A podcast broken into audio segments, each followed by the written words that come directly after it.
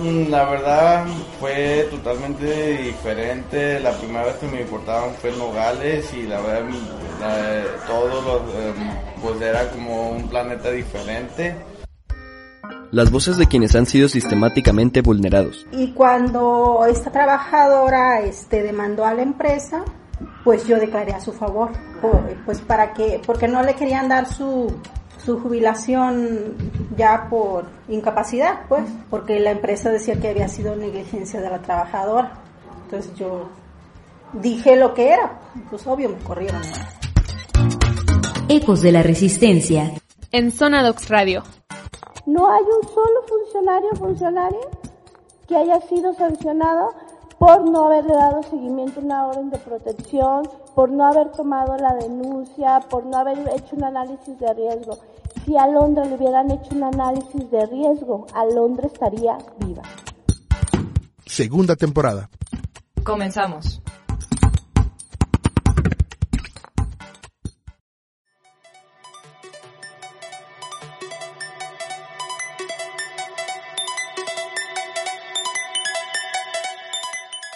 COVID-19. Lo que somos y deseamos ser. Todo esto que estamos pasando es muy malo, no lo queremos pasar. Así que todos nos estamos tristes porque nuestra familia, porque todos están enfermos y se están muriendo.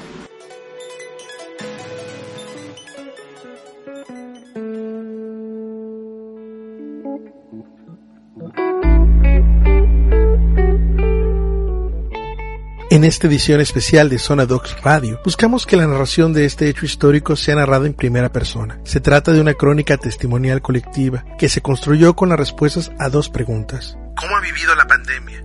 ¿Cómo les gustaría que todo fuera una vez que esta acabe? Aquí están las voces de mujeres, hombres y niños, para quienes no ha sido fácil quedarse en casa o tener que salir a la calle a buscar su sustento en tiempos económicamente adversos. Aquí están las voces de quienes, al acabar todo esto, quieren ir al encuentro de todas y todos aquellos que no han podido abrazar para juntos hacer de este tiempo y espacio una casa donde sí podamos quedarnos con igualdad, paz, amor y justicia por Darwin Franco y Dalia Souza.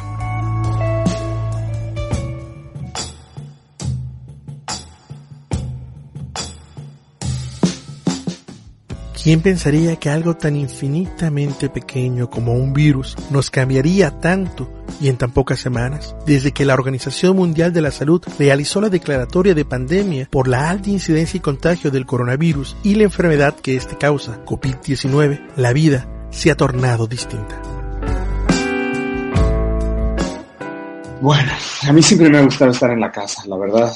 De hecho, siempre que puedo, hago home office para estar con Boira, mi perrita, comer helado cuando quiera, estar en shorts, hacerme mi comida. Pero bueno, como diría mi mamá, esto ya se pasó de azul celeste. Eh, podría decir que, lo primero que cambió conmigo fue la manera en que ejerzo mis clases y mis tareas de la carrera de periodismo, porque la principal actividad es salir afuera a conseguir información. Entonces, cuando no puedes salir, un cambio importante hay ahí, entonces tienes que adaptar todo para, para poder seguir eh, practicando y mejorando en este ámbito del periodismo. Yo me he sentido sinceramente muy a gusto y no he sentido que ha sido de menor calidad ni mayor problema el intercambio no en vivo sino a través de pantallas, por lo cual me siento muy a gusto, eh, me siento eh, que sigo haciendo y cumpliendo con mis obligaciones como profesor y como investigador y a la vez me me siento con más tiempo. El ser veterinario, pues uno tiene que estar siguiendo atendiendo a los animales. Entonces, por ejemplo, en este tiempo tengo que atender animales de tres distintas granjas. Entonces, el mí quedarme en casa no queda como tal. No he podido quedarme en casa como debería de ser porque soy ahorita el, último, el único sostén de mis hijos y de mis tres nietos, ya que tres de mis hijos se quedaron sin empleo debido a la pandemia. Me ha tocado todavía salir, hacer eh, documentar y hacer historias de gente que sigue saliendo, de gente que está buscando a sus familiares desaparecidos, de gente que está fuera de los hospitales todavía esperando que les den noticias. y he, añorado mucho quedarme en mi casa más tiempo. Y he añorado mucho y he extrañado bastante todos esos días en los que estaba fuera de casa trabajando como si nada hubiera pasado, como si nada pasara. Quedarme en casa ha sido una experiencia también interesante las veces que me he quedado porque he podido convivir mucho más con mi hijo y con mi esposa.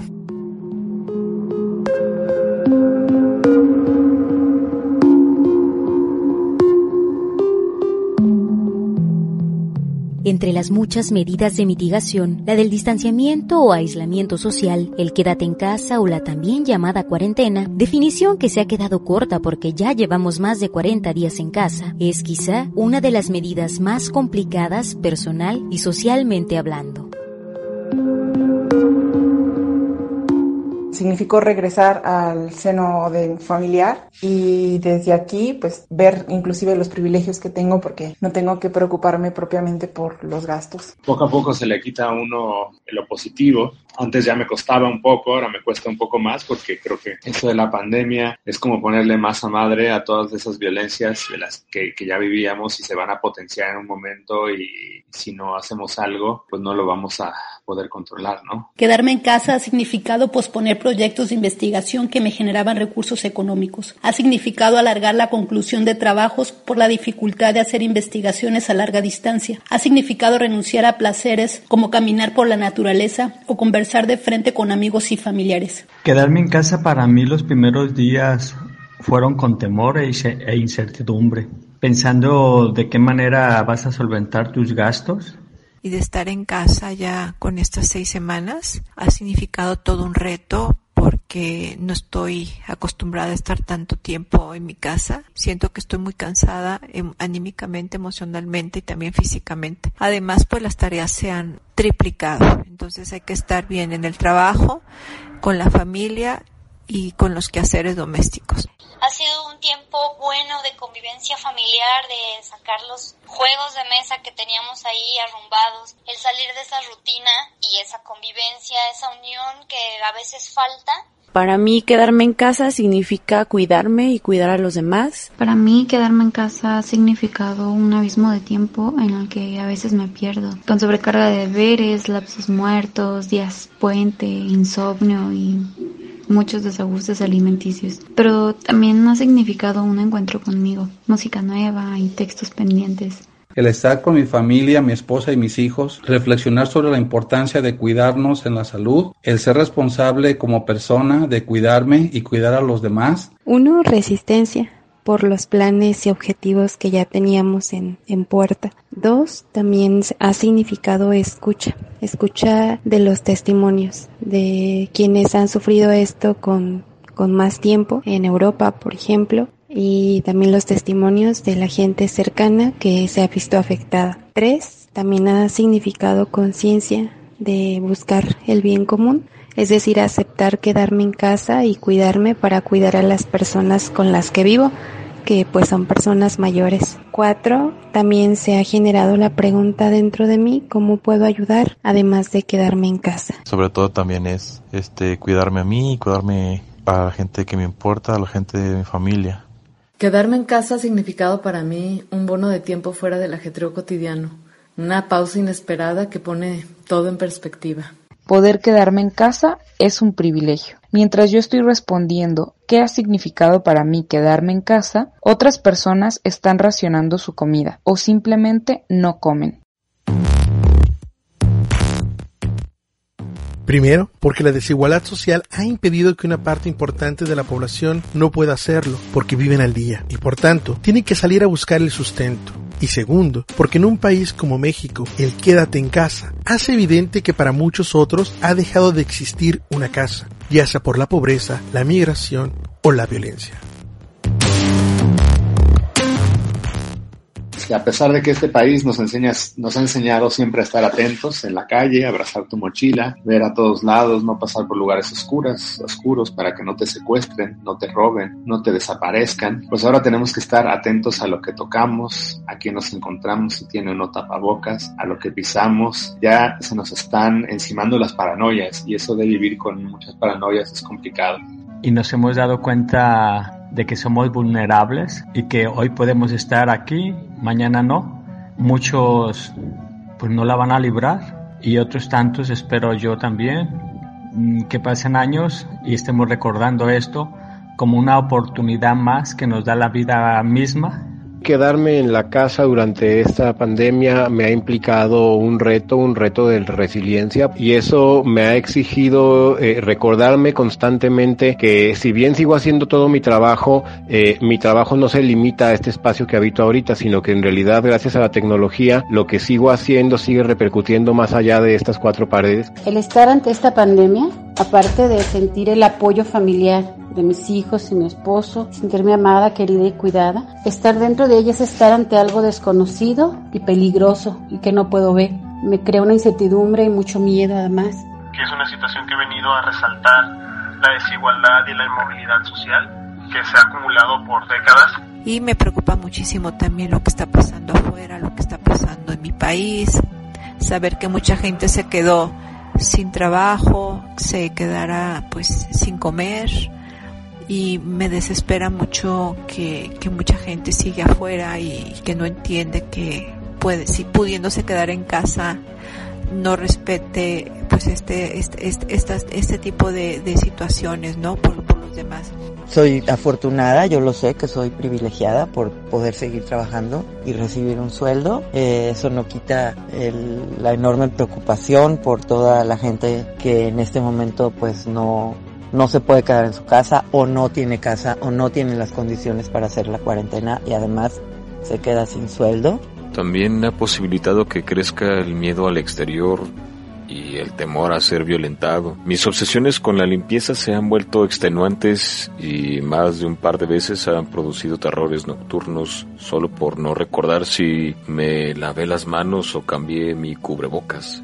Mi hijo tiene apenas un año y medio y es muy exigente y tiene mucha razón porque ahora nos ve en casa y nos, nos pide jugar, nos pide ver los dinosaurios con él, nos pide patear la pelota, nos pide regar las plantas juntos. Se volvió un, niño muy exigente y muy tierno. Pienso que es, eso está muy bien y al mismo tiempo pienso que nos va a costar mucho trabajo cuando todo esto termine y tenga que regresar a la guardería. Eh, él tiene ganas, muchas ganas de seguir con nosotros y nosotros con Él. Pero también nos ha costado trabajo porque limitar nuestra libertad y movilidad social nos ha impedido estar cerca de quienes queremos.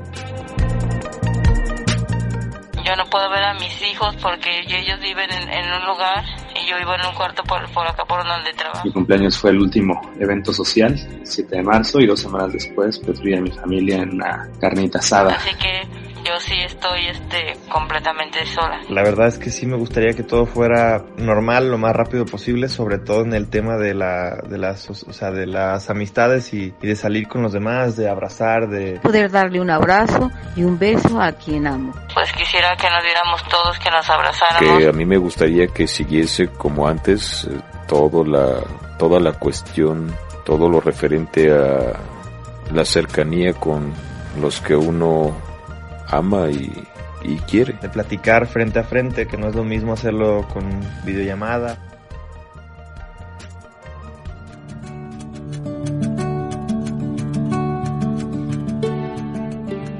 Del otro lado de la moneda estamos los que por alguna u otra razón sí hemos logrado quedarnos en casa.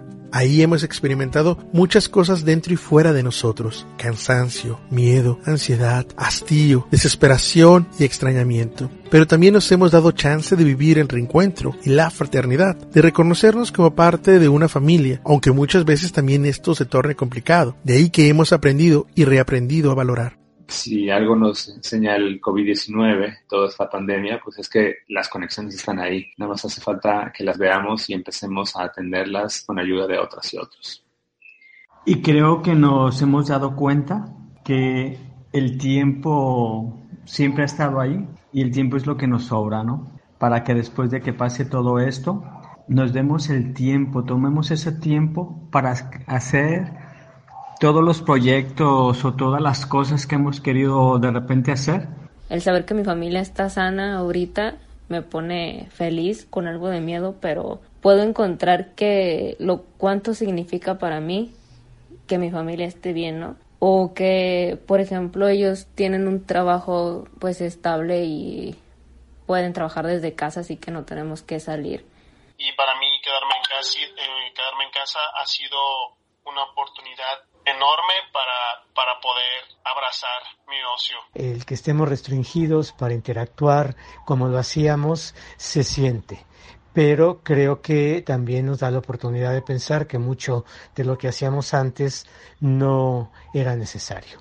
Aprendí que no, no conocía mucho cómo se comportaban las personas con las que vivo en tiempos de, de crisis. Significa no poder estar cerca de las personas que yo amo. Significa estar lejos de mi trabajo. Significa muchas cosas, pero también nos enseña a valorar todo lo que tenemos por las faltas de oportunidades que tienen otros un cambio de actividades, un refugiarme en mi ser para no perder la tranquilidad de una rutina de actividades que siempre me llevaban a escuchar a adolescentes y hoy pues no tener también las prisas de antes, perder mis horarios, más no mis responsabilidades.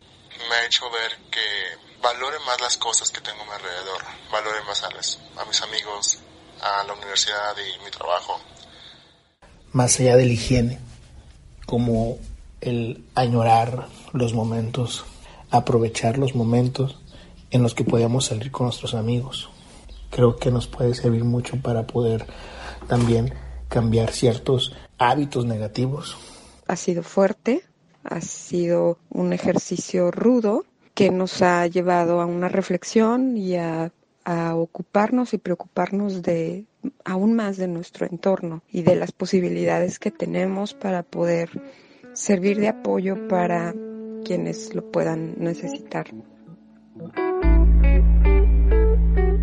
¿Qué sigue después de esto? ¿A qué podemos aspirar estando juntos? ¿Cómo vamos a reconstruir la normalidad en la que antes vivíamos y en realidad deseamos volver a la normalidad? Las respuestas son y deben ser colectivas, ya que niños, estudiantes, maestros, investigadores, feministas, trabajadores, diseñadores, madres buscadoras, psicólogas, artistas, activistas, economistas, veterinarios, amas de casa, periodistas y cada una de las aquí representadas reconocen que algo que seremos después de esta pandemia es una comunidad del nosotros y el nosotras.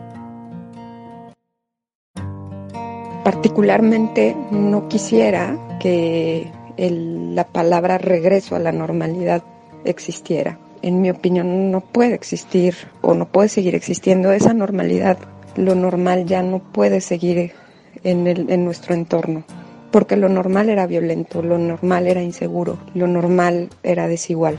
Que bueno, que no, no cayéramos en la crisis de la que todo el mundo habla. Eso me gustaría que pasara, que fueran malos pronósticos. Cuando esto acabe vamos a valorar mucho pues lo, lo local. la dignidad de, de, todas las profesiones, ¿no?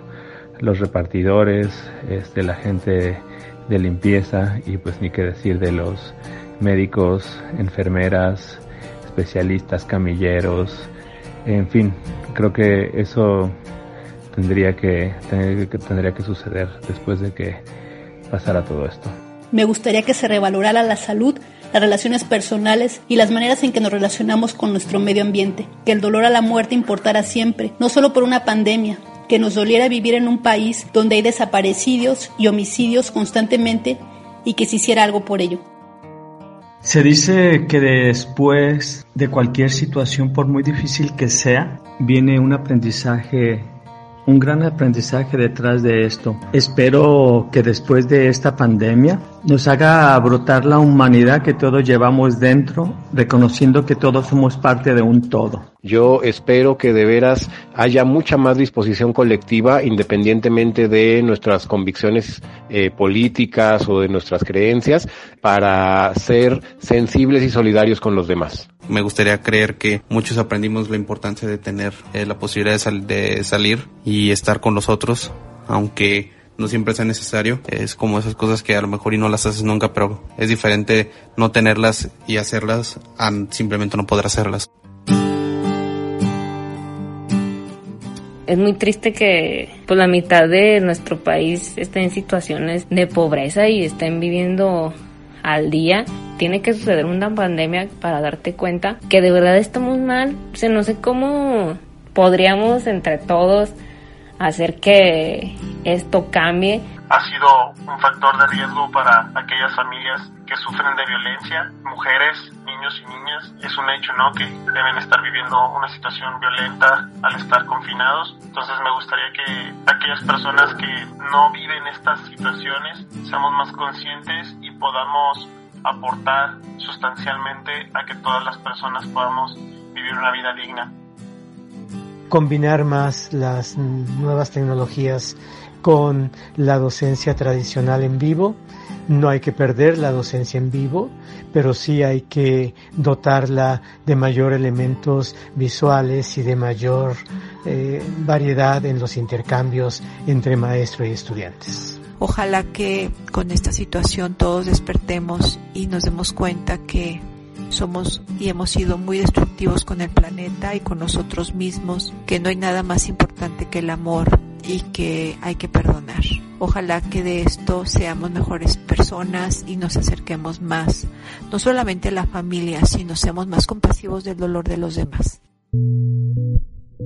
Yo lo considero como un reset a la tierra, ¿no? Es un reset yo espero que si haya un poco de cambios, pues va a ser algo difícil, pero pues empezar a valorar las pequeñas cosas, el estarnos quejando constantemente de nuestros trabajos o de nuestra escuela y ahora sentir que los extrañamos, pues creo que sí nos va a ayudar a, a cambiar la perspectiva de las cosas. Básicamente me gustaría que todo fuera igual, pero que también tuviéramos más sensibilidad ante las relaciones sociales y ante el sufrimiento. Cuando volvamos a vernos y abrazarnos, Quisiera que fuéramos más conscientes del transcurso del tiempo, que lo aprovechemos más y que valoremos a las personas que nos rodean. Y ojalá nos volvamos más empáticos en cuanto al esfuerzo que implica sobrevivir en esta sociedad capitalista. Me gustaría que terminando esto pudiéramos apelar más fácilmente y más claramente a, a la empatía, que la empatía que solicitamos tanto en estos días de cuarentena, de encierro y hablando de personal médico, de personas que tienen que salir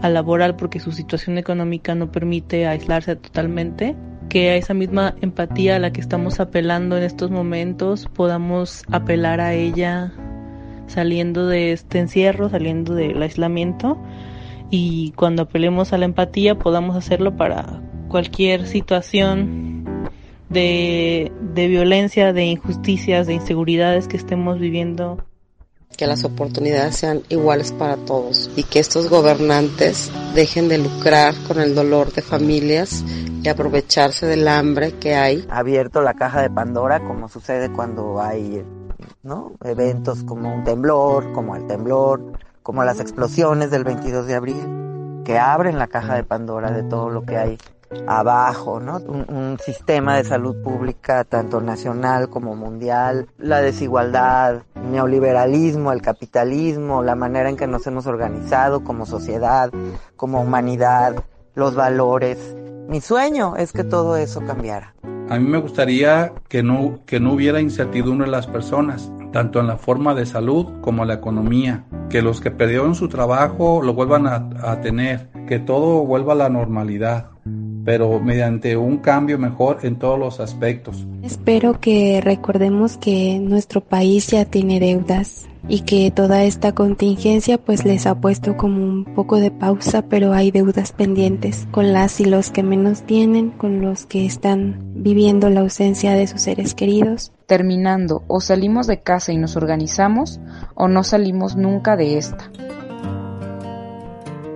que el gobierno tome mejores decisiones y que las personas este, hayamos aprendido algo sobre, sobre esto de ser más unidos y, y la solidaridad y la empatía con las demás personas. Que tengamos más amor por el prójimo. A mí me gustaría que después de esta pandemia la, la vida estuviera más centrada en la vida misma, no tanto en la producción, en la productividad, en la eficiencia, que, que esta legitimidad de cuidarse permanezca, que incluso se incremente vivir sin temor, sin miedo a perder la salud o en riesgo de muerte. Poder sonreír y transmitir alegría a los demás sin una, un cubreboca, que no haya odios, sentirte libre no solo del virus, sino también de venganza, corrupción, violencia, falta de amor, bondad y de responsabilidad. Yo soy madre de, yo tengo un hijo desaparecido, que las autoridades se pusieron a buscar a nuestros hijos que se terminaran los feminicidios y que esto nos sirva algo así como de, pues no como de lección, pero sí como de aprendizaje para valorar más lo que tenemos, para valorar más cuando tenemos trabajo, cuando podemos salir a la calle, cuando podemos abrazar a nuestros seres queridos, cuando los podemos ver a los ojos. De recuperar a lo mejor y de valorar lo que se pudo encontrar positivo en medio del encierro y de la contingencia. Eh, reconocer que también otras formas y otros horarios de, de trabajo son posibles y que por ello no implica ser menos productivo. Después de la cuarentena, lo que me gustaría que, que todos fuéramos un poco más unidos, que la envidia bajara y la solidaridad creciera. Me gustaría que tuviéramos la posibilidad de sentirnos muy a gusto estando solo uno consigo mismo, pero también sentirse muy a gusto estando con otros, porque hemos desarrollado capacidades para disfrutarnos a nosotros mismos y también para disfrutar la compañía de los demás. Espero que hayamos tomado conciencia de la importancia que, nos, que tenemos unos a otros, el cuidarnos, el darnos la mano sin ser conocidos y ser, ser lo que somos, personas, dando lo mejor de nosotros para el bien común. Que no sofocáramos el respiro que le dimos a la tierra, que entendiéramos de una vez que estamos todos conectados y que esta conciencia guiara nuestras acciones que hubiera un tajante cambio de valores poniendo un alto al sistema de consumo que está acabando con el planeta y genera tanta violencia. Que la idea de progreso tuviera más que ver con aprender a vernos y apoyarnos unos a otros y no a tener más dinero a costa de los demás. Volver a conectarnos con la naturaleza y por lo tanto con nosotros mismos. Eso, es lo que quisiera.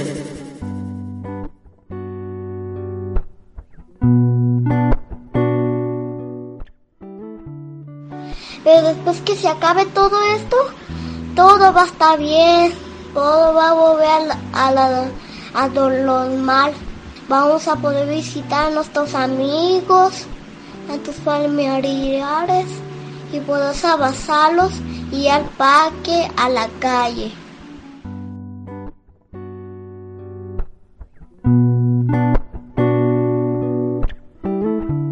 Gracias a quienes hicieron posible esta crónica sonora.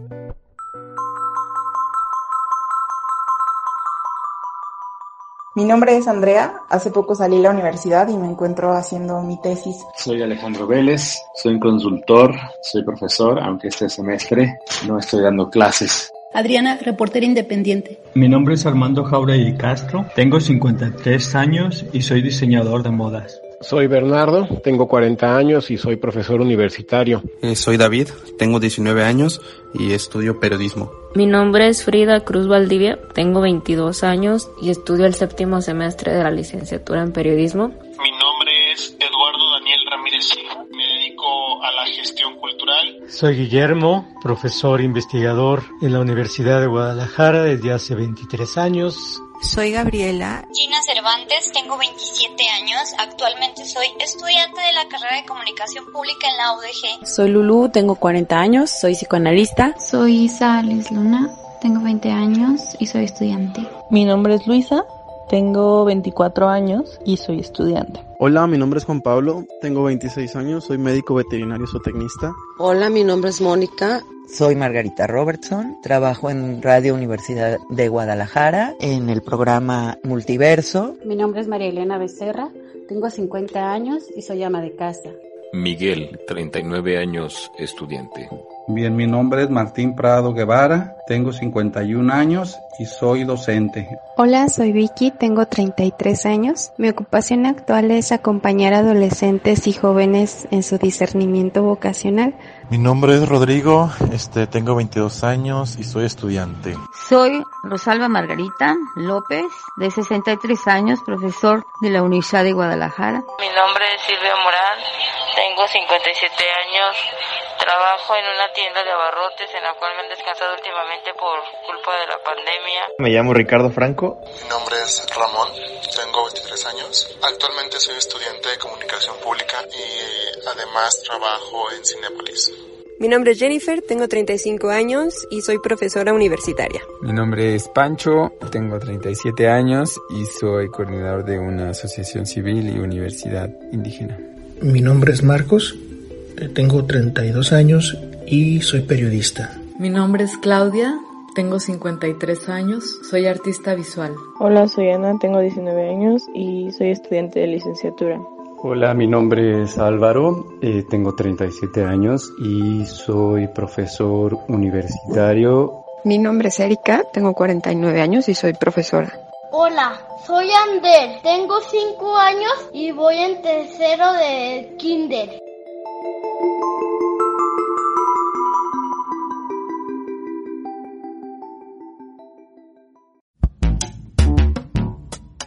Frente a la indolencia del Estado y el olvido social, las voces que resisten en la dignidad y la exigencia de justicia. Porque en el momento que desaparece alguien de nuestro familiar, se nos olvida que tenemos compromisos, que tenemos que trabajar, queda todo abandonado. Ya nuestro proyecto de vida se convierte en la búsqueda. En Zona Docs Radio, Ecos de la Resistencia más allá de que en principio sí la detención yo considero que pues no debió ser, en ningún momento se puso en riesgo a nadie, en ningún momento agredimos a nadie, en ningún momento dañamos nada de, lo que estaba ahí. Nosotros pues sí, ahora sí que en el contexto general lo vemos como también un intento de amedrentar, un intento de, de dispersar a las personas que estaban ahí manifestándose. Segunda temporada. Hasta la próxima.